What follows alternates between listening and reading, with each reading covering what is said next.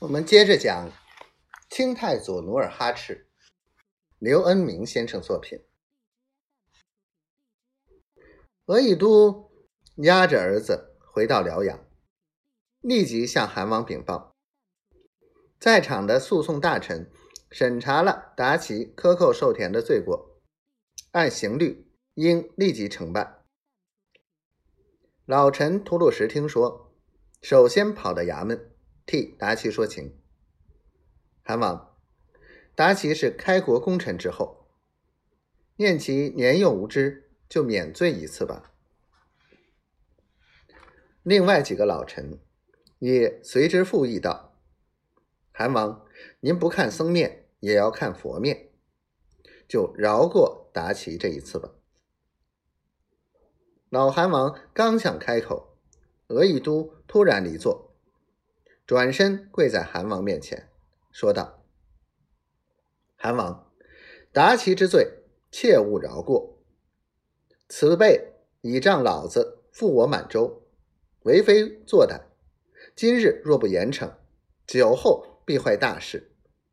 韩王，俗话说，以学可毁长堤，我满洲的大业，可不能败坏在他们手里。”老韩王令他起来，额亦都又道：“达奇若不定罪，老臣跪死不起。”老韩王被额亦都的忠贞感动了，他部下虎皮乙亲自去扶额亦都，说道：“达奇所犯罪过，理应削职为民，还听你的。”额亦都站起来。高兴的拭去泪水，命传令兵立即将达奇假报名册、克扣授田之事写成文，布告各旗，以免此类事件再次发生。达奇脱去游击衣帽，回到家里，一头倒在炕上，哀声不止。